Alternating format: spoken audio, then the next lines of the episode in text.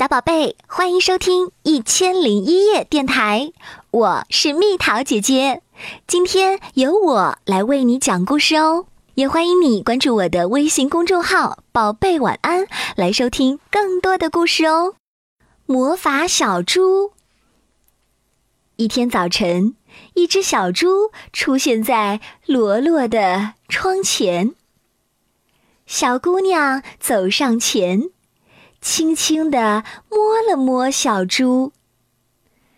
你好，小猪，你真漂亮。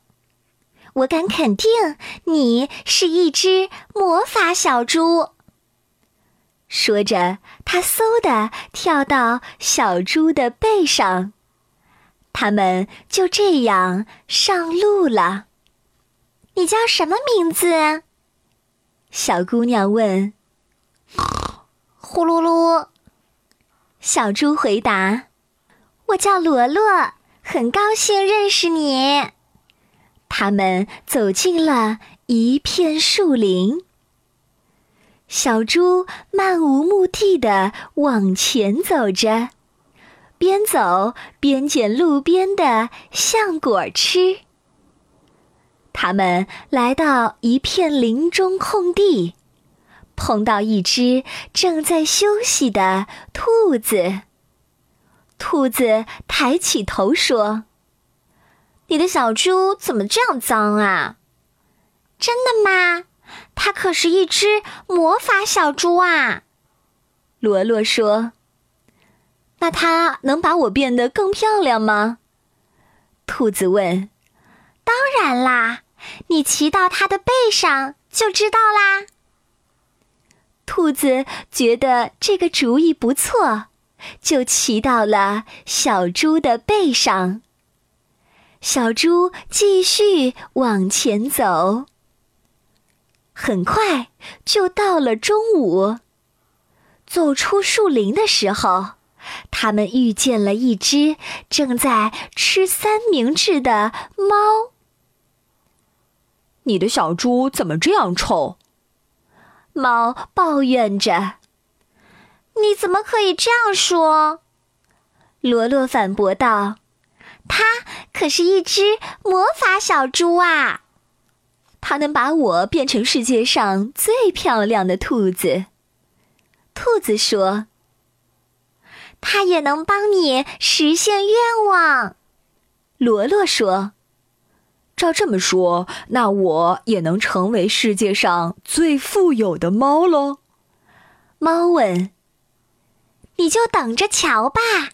来呀，我们一起走。”罗罗说。猫犹豫了一下，但最后还是跳到了小猪的背上。反正我也没有什么可害怕的，他说。小猪、兔子、猫和罗罗一起上路了。他们渡过了一条河，看见一只小狗正在岸边弹吉他。呼噜噜，小猪说。小狗停了下来，说：“这只小猪看上去笨头笨脑的。”也许吧，罗罗回答。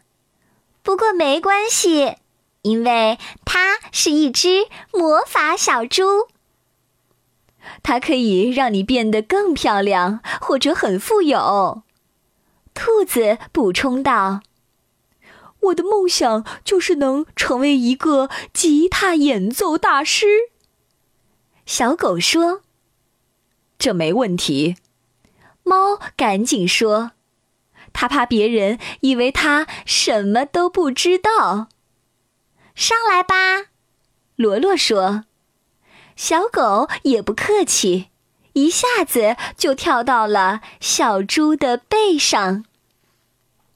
现在，小猪的背上驮着小女孩、兔子、猫、小狗，还有一把吉他。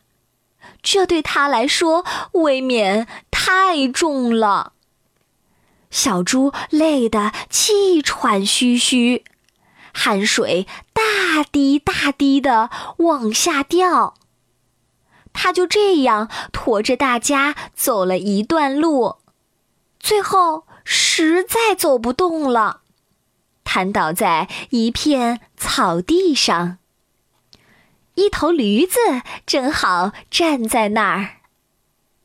小猪，快起来！罗罗喊。你的小猪太累了，驴子说。可它是一只魔法小猪啊，罗罗说。魔法小猪也会累的呀，驴子说。我们不能停在这里，天马上就要黑了。罗罗着急的问驴子：“你能驮着它走一段路，让它休息一下吗？”我弯下腰，你们把它抬到我的背上来吧。驴子同意了。驴子驮着精疲力尽的小猪继续往前走，驴子走在最前面，大家跟在它后面。你要我驮你去哪儿呀？驴子问。呼噜噜，小猪说：“带我们进城吧。”罗罗说。我们去那里吃晚餐。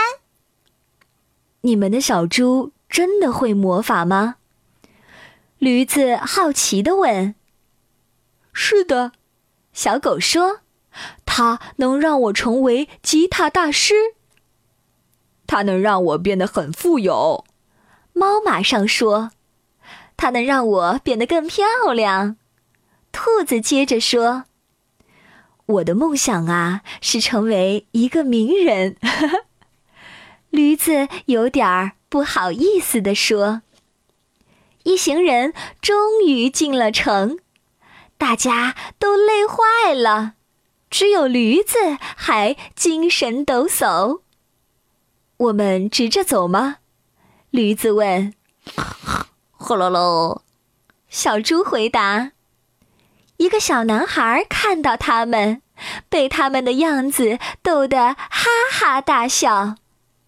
人们都纷纷凑到窗前，跟着嘻嘻哈哈的笑起来。接着，大家都来到街上，跟在驴子的后面走。